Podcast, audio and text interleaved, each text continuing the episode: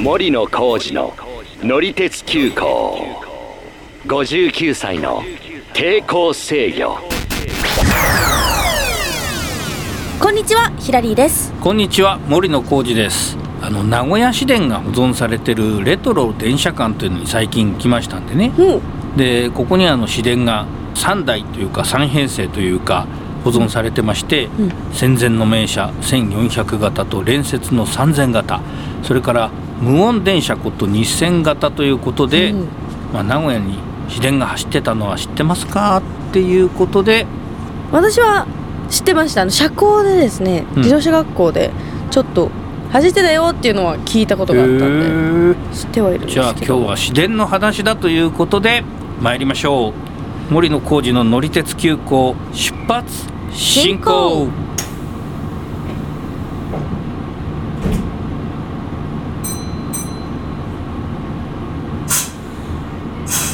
まあ走ってたって言っても、うんえー、と1974年、あえー昭和49年までにそんな全線廃止になってますんでまあもちろんヒラリーさんは生まれる生ま前れですてないですね、ええもう34 30年前とか、うん40年前とかですまああの僕はまあちょっと名古屋でね子供の頃いたわけではないんですけどももしうん名古屋に子供の頃からいたとしたら小学校4年から5年になる春ですね、に全線がまあ廃止になってたということなんですけど、はい名古屋の市電はじゃあいつからあったかというとおお気になる確かに、うん明治31年1898年がまあ結構古いんですよ。そうですねこれね日本国内でいうとね、えっと京都に次いで2番目あうん、愛知がそう名で古屋ねが、ちなみにへねー愛知県は鉄道ができたのはまあその三大都市圏という中ではまあ一番遅くてまあ、うんまあそれはあのね最初東京できて大阪できてまああのまあそうのです後よねなんですけどまあその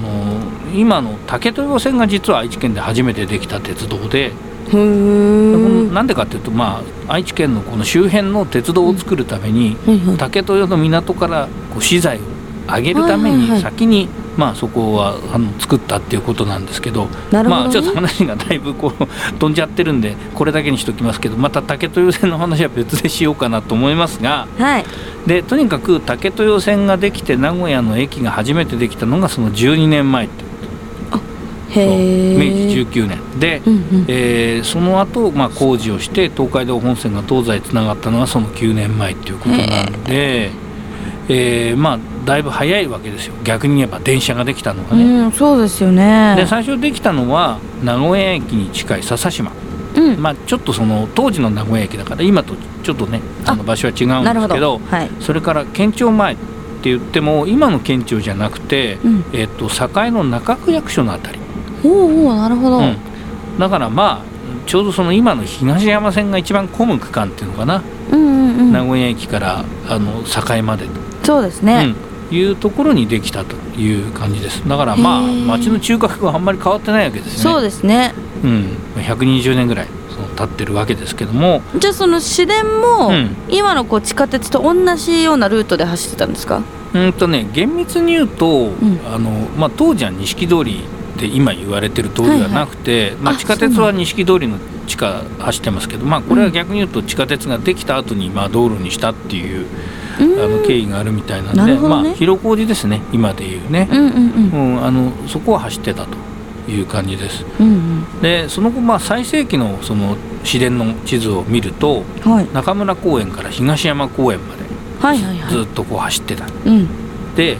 あともうちょっとするとその星ヶ丘まであのできた時期もあったとへえ。これ全部だから市電ですそよね。うです。ねだからへー中村公園から東山公園とかっていうと割まあと長い距離行きます、ね。そうそうまあ今のでも東山線がね大体通ってるルートってことになりますようんねう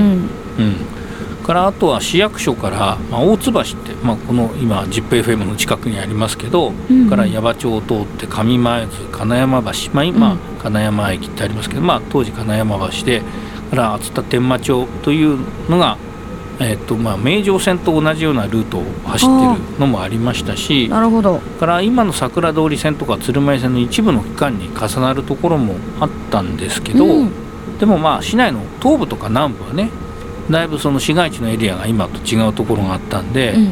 まあ、東山公園の東とか矢本の先とかには走ってなかったと、ああなるほどねう、んまあ、その代わりね港の方とか結構走ってるのはあったんですけどね、うん、うんうんうんうんあと下関とか行ってる電車もあったんですが、まあ、名古屋の市街がねだいぶ変わったっていうのはあるかもしれないよね。なるほどね、うんでねまずその車両その明治時代に走ってた車両っていうのは、はまあ、これなんか明治時代の写真とかをまあちょっとそこで見てきたんですけど、いはいえー、と小型のね単車、うん単車単車ってなんかちょっと違う風に捉えられちゃうかもしれないけどあの要はね車と同じみたいにあの前後短にいうんそう短いし前後に車軸がこう1個ずつしかついてないほうだからタイヤ、まあ、バスとかトラックとかとまあ、まあトラックだと二重になってるのもあるかだから、まなあるほどね車輪がね前と後ろに1個ずつしかついてないというへえものだったんですね。うんうんうんうんで今の電車っていうのはほら二軸の台車がこう前後にうんうん1個ずつ続いてるから、まあ、全部で4つ車輪があるのが普通だから、はいまあ、その前後に1つずつその台車があると乗り心地もいいしパワーも出せるわけですけども、うん単車はちょっと揺れが大きかったしそんなにスピードも出せなかったっていうことなんですよね。そうなんだ、まあ、十何キロで走ってたと。だからまあ歩くよりはもちろん速いけど、うん自転車よりちょっと遅いかなくらいですねまあ今だったらそうですね、うんヒラリーさんの国自転車より遅いかもしれない。そうですね全然遅いですね、であとはまあその最初はね市の交通局ではなくて私鉄が何社かで経営してるという形だったとうーんでもっと言うとね最初はね馬車鉄道としてなんか計画してたみたい馬車鉄道馬車馬車そうえ馬が引くってことですかそう馬が引く鉄道があったんですかそうあったんですよでで実際ね東京ではね1882年明治15年うんだからまあ名古屋には鉄道が全くなかった時代にうん東京ではですねこの馬車鉄道というのができたんですよまあへえ東京の都電がまあその後できたわけですけど、うんその前に馬車で走ってた時代があったんですねあれかなこうなんかよくアニメとかで見る感じかなもしかしたらこうこうなんかちょっと丸いかまぼこみたいな感 じのまあとにかくレールがあの敷いてあってあレそのールが敷いてあるそうんそのだ上を車輪で走るという意味では鉄道なわけですよただそのへえ動力源が馬だ電った気とっかてことそう蒸気とかではなくて馬へえそんな時代があったんだうんまああの東京ではそれで20年ぐらい走ってたみたいですけどね知らなかった電車になるまで早く教えてくださいよ え早く教えてくださいよいや今回だから調べてあそうだったそうだったとうん確かにあなるほどね東京で馬車鉄道があったっていう話は昔聞いたことはあったんですけどへえさすがにねここはねあんまり僕も趣味的にまあそでもそうですよねうそ生まれる前ですよね生まれる前ですよだって全然明前治ですよね明 治だよ明治そっかそっかそっ昭か和20年とか30年じゃないからねそっかうんなんで、うんまあ電車としては話をちょっと元に戻すと、うんいや要は名古屋電車早かったよって話で、はい京都の次2番目でうんうんうだんから東京は実は京都や名古屋やそれから川崎川崎にもまあ初めてできた電車ってあったんで、うんうんうん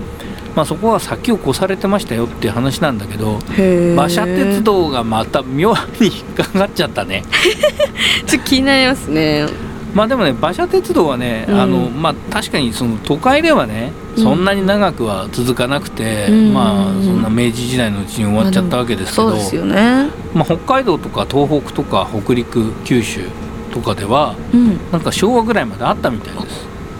へえまあその辺はちょっと調べてみないと何とも言えないけどそうですよね多分ねでまあとにかく名古屋の市電の話に戻りますが、うんえーさっき言ったようにですね、えっと、東山公園から星ヶ丘の間ってね、うんあのできたと。うんいうことがあったんですけども私星ヶ丘に昔住んでたこともあって、はいはいはいでちょっと気になるんですけど歴史的に言ってね一番東側の停留所が星ヶ丘だったわけですよあでこれね戦後になってから延長されて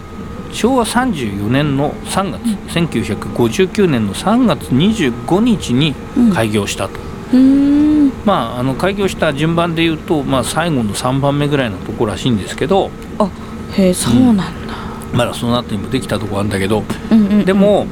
えっと実際に走ってた期間がね実はすごい短いんですよ。あああそうなんですか、うんどれくらいだったんですか、えっ、とね書類上ではね昭和42年の4月1日に廃止ってことになってるんですけど、はい、まあ、実際にはね36年の5月15日に運行休止になってるということなんで、うん、えー34年の3月にできて36年の5月に運行休止なんで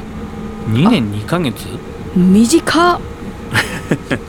そうなんですよ短っまああのーその手前からね星ヶ丘公園の間も含めてですね、はい地下鉄をまあもう作り始めたんでその時代にあ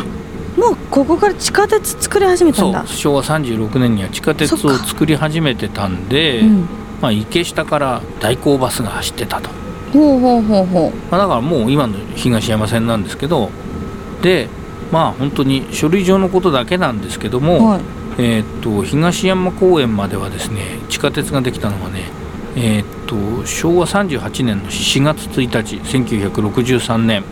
はいだから、えーさっき言ったようにですねえーっと星ヶ丘まではまだ地下鉄はなかったんですよその時点では。なかったんだうん、であんなになんか一応そうね今はそうすごいキラキラな感じだけど、そうそう意外と後回しだったんですねまあ、まあ、やっぱり東山公園はね動物園だからお客さんも多かったんだと思うし、そっかそっかそっかうん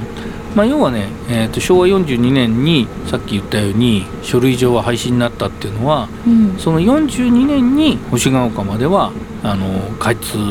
がしたんまだあちょっとあの、うん、かかってたんでなるほどでね42年には星ヶ丘まで開通したんで、まあ、書類上ももう市電はなくなったと。うーんまあ、そこまでの期間はですね代行バスが走ってたみたいですけどね、はいはいはいまあなんとかなってたんですねそう一応だから2年だけ電車が市電が走っててその後うん6年間は代行バスだったと、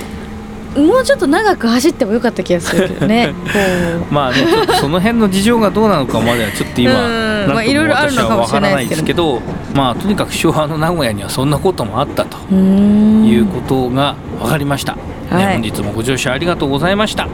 担当の車掌は森野浩二と乗客のヒラリーでしたえー X で、まあ、今回ちょっとね走ってた頃の写真がないんですけども、はいまあ、見てきた、えー写真とかは載せようかなと思いますんで見てください、はいえー概要欄に URL を載せておきますではまたのご乗車お待ちしています森野浩二の乗り鉄急行59歳の抵抗制御ぜひ他のエピソードも聞いてください定期的に配信していますのでフォローもよろしくお願いしますよろしくお願いいたします。